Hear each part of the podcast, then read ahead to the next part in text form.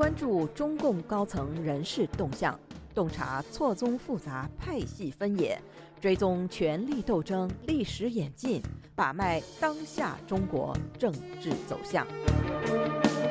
请收听《夜话中南海》。听众朋友们好，欢迎收听美国自由亚洲电台《夜话中南海》节目，我是节目的播讲人和撰稿人高鑫。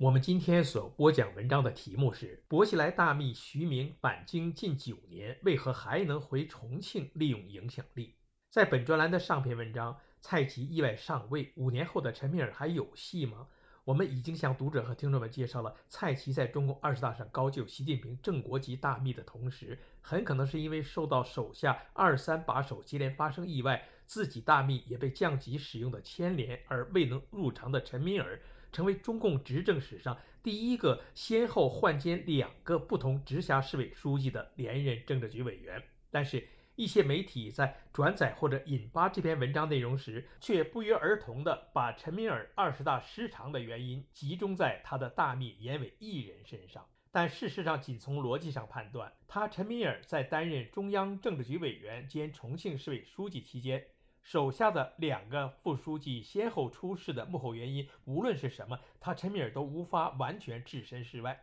此二人，一个是当时已经是连任两届中央候补委员、重庆市委专职党务副书记，比陈敏尔还年轻五岁的任学锋，居然在赴京参加中共两会期间，在京西宾馆跳楼轻生。另一个原本被看好为陈敏尔重庆市委书记接班人，外传是习近平亲家的重庆市委副书记兼重庆市长、十九届中央候补委员唐良智，居然被降格使用，打发到安徽省当了一届政协主席。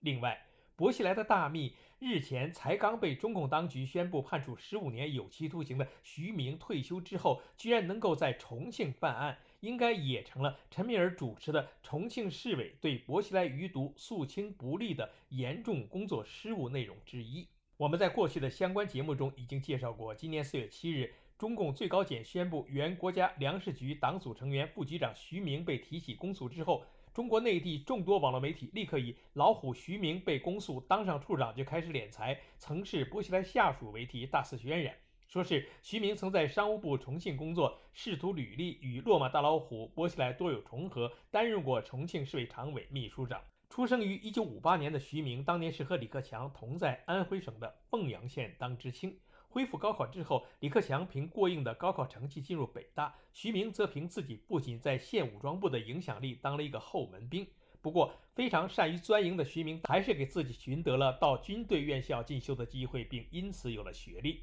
从部队转业地方之后的徐明，在中共原国家经委、国家纪委、原国务院经贸办、原国务院经贸办及商务部工作，与薄熙来结识，并成为其政治知己，都是在2004年2月薄熙来调任国务院商务部之后发生的。当时的徐明还只是该部的市场体系建设司的副司长，薄熙来到任半年后，就将他原地提拔为正司长。一年多后，又安排他到这个司的司长职务之外，再兼任该部的政策研究室主任。二零零六年三月，徐明又被薄熙来安排调任商务部综合司司长。薄熙来是在二零零七年十月召开的中共十七大上进入中央政治局，并被任命为重庆市委书记的。半年之后，徐明前往，先是被委以重庆市委副秘书长兼研究室主任职务，具体扮演的角色其实就是薄熙来身边的一秘。我们今年四月发表的相关文章中，曾经引用知情人的说法。当初徐明在自己的家人都不愿意离开北京的前提下，仍然愉快接受了薄熙来的建议，跟随薄熙来到重庆任职，就是因为薄熙来原本计划的从国务院副总理再到接班总理的晋升之路已经被断绝。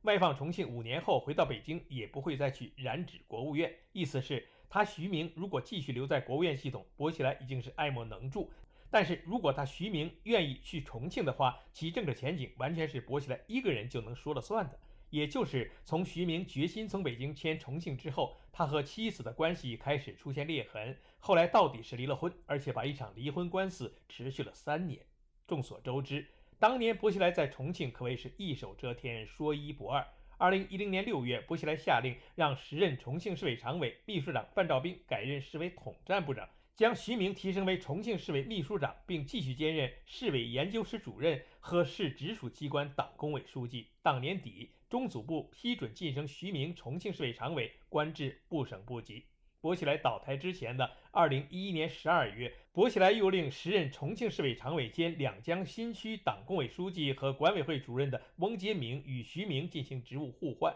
目的是给徐明的从政简历再添光彩，为他晋升正省部级做政治热身。但随着博古开来毒杀洋人一案东窗事发，徐明的大好前途也随着薄熙来的入狱而终止。二零一二年六月二十二日，新一届重庆市委领导班子十三人亮相，徐明未进入新常委名单，不过仍还暂时留在两江区委党工委书记和管委会主任位置上一段时间。在二零一三年的全国两会上，曾有记者向时任重庆市长黄奇帆问到了徐明的新工作，黄奇帆回答他已经调到北京工作。二零一三年三月，徐明回到北京任国家粮食局副局长，保留部部长级待遇。二零一八年三月，根据第十三届全国人大批准的国务院机构改革方案，对国家粮食局的职责进行整合，组建国家粮食和物资储备局，不再保留国家粮食局。徐明则就此退休。在退休之后，徐明仍然正常参加社会活动。就在二零二一年春节前夕，国家粮食和物资储备局主管领导分别以电话等方式慰问了此前的老领导。徐明也在被慰问之列，但几个月之后，他就被宣布接受调查。此时，他的离婚官司刚刚结束了两个月。却原来，徐明当年追随薄熙来离京赴重庆之后，不愿意随他而去的妻子，自然是继续住在徐明被商务部分配继而被私有化的住房里。徐明退休当年即与妻子打起离婚官司，之所以持续了三年之久。就是因为他妻子坚持住在徐明一人名下的房子里不走，两次法院出庭之后，徐明终于讨回了公道。法院判决房子归徐明居住，他的妻子必须搬出。去年一月，徐明被宣布开除中共党籍，取消副部长级的干部退休待遇。中纪委通报，徐明妄议党中央大政方针，热衷迷信活动，违规收受私营业主财物，违规出入私人会所并接受宴请。不按规定报告个人有关事项，利用职务影响为其子经营活动谋取利益，为追逐个人名利多方算计，把公权力当作攫取私利的工具，大搞权力寻租，利用职务便利和影响力为他人在企业经营、项目承揽、职务晋升等方面牟利，并非法收受巨额财物。一个月后，徐明被最高检察院宣布逮捕。今年一月五日。福建省厦门市中级法院一审公开开庭审理了徐明受贿和利用影响力受贿一案。您现在收听的是自由亚洲电台夜话中南海栏目，高鑫主持播讲。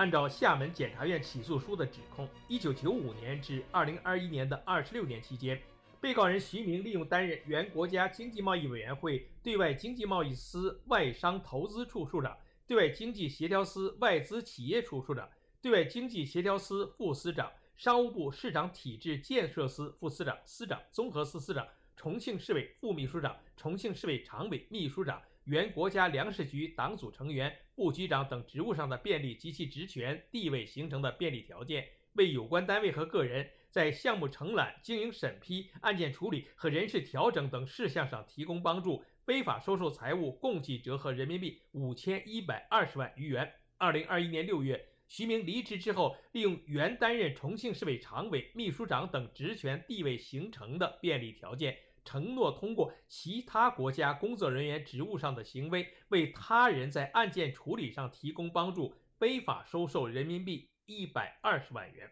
当时官媒的报道特别强调，徐明当庭表示认罪悔罪。人大代表、政协委员、媒体记者及群众二十余人旁听了审判。本月二十日，福建省厦门市中级法院公开宣布，对被告人徐明以受贿罪判处有期徒刑十四年，并处没罚金人民币四百万元。以利用影响力受贿罪判处有期徒刑两年，并处没人民币罚金十万元；决定执行有期徒刑十五年，并处没罚金人民币四百一十万元。对查封、扣押、冻结在案的徐明受贿和利用影响力受贿犯罪所得财物，依法予以追缴，上缴国库。厦门法院认为，被告人徐明的行为构成受贿罪和利用影响力受贿罪，受贿数额特别巨大。利用影响力受贿数额巨大，鉴于徐明部分受贿系未遂，利用影响力受贿系自首，归案后主动交代监察机关尚未掌握的大部分受贿事实，认罪悔罪，积极退赃，犯罪所得及其利息已全部查扣到案，对其所犯受贿罪可予以从轻处罚，对其所犯利用影响力受贿罪可予减轻处罚。法庭遂作出上述判决。请注意这份判决书的两个重要细节。一是徐明是被从轻处罚，原因是他的大部分受贿事实都是归案后主动交代监察机关尚未掌握的，而且认罪悔罪，积极退赃。二是他被两罪并罚，即所谓受贿罪和利用影响力受贿罪。受贿罪不必多做解释，从1995年到2021年，长达26年的受贿史。至于为什么还有一项利用影响力受贿罪，就要先弄明白这个罪名的来由。外界注意到，关于中共刑法中的利用影响力受贿和受贿罪的区别，始于对当年周永康之子周斌的审判。中共刑法第三百八十八条对利用影响力受贿罪的解释是：国家工作人员的近亲属或者其他与该国家工作人员关系密切的人，通过该国家工作人员职务上的行为。或利用该国家工作人员职权或者地位形成的便利条件，通过其他国家工作人员职务上的行为，为请托人谋取不正当利益，索取请托人财物或者收受请托人财物，数额较大或者有其他较重情节的，处三年以下有期徒刑或者拘役，并处罚金；数额巨大或者有其他严重情节的，处三年以上七年以下有期徒刑，并处罚金。数额特别巨大或者有其他特别严重情节的，处七年以上有期徒刑，并处罚金或者没收财产。离职的国家工作人员或者其近亲属及其他与其关系密切的人，利用该离职的国家工作人员原职权或者地位形成的便利条件实施前述行为的，依照利用影响力受贿罪定罪处罚。在当年的周斌一案中，法院认定周斌犯受贿罪，判处有期徒刑十三年。并处没罚金人民币一点九亿元，犯利用影响力受贿罪，判处有期徒刑八年，并处没罚金人民币一点六亿元；犯非法经营罪，判处有期徒刑三年，并处没罚金人民币二十万元。由于周斌具有自首、坦白、积极退赃、认罪悔罪等法定或酌定从轻处罚情节，决定执行有期徒刑十八年，并处罚金人民币三点五零二亿元。另外，当时周永康的妻子贾小叶也是因为犯下了利用影响力受贿罪而被判刑。